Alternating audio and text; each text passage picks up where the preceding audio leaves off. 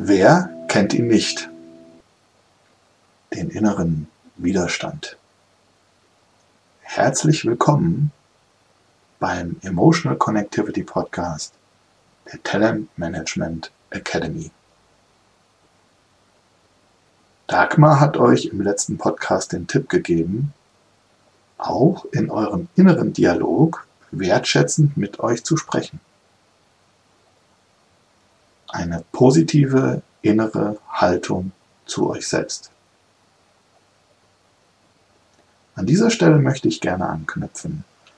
Beobachtet doch diese Woche mal, welche Worte ihr verwendet, wenn ihr euch sagt, was zu tun ist. Das musst du jetzt tun. Es wäre gut, das zu tun. Ich will das jetzt tun. Oder das tust du jetzt. Hört mal hin, welche Modaloperatoren der Möglichkeit, so heißen diese Wörter, ihr verwendet und was diese bei euch hervorrufen.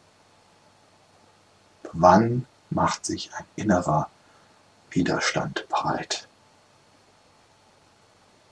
Wie ist das, wenn ihr mit anderen sprecht, die etwas für euch tun sollen oder eine Anweisung befolgen?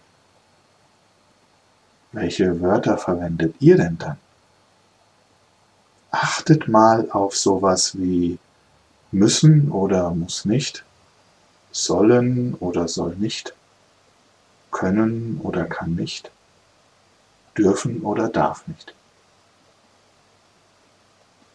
Viel Spaß diese Woche mit den Modaloperatoren und der Widerstand.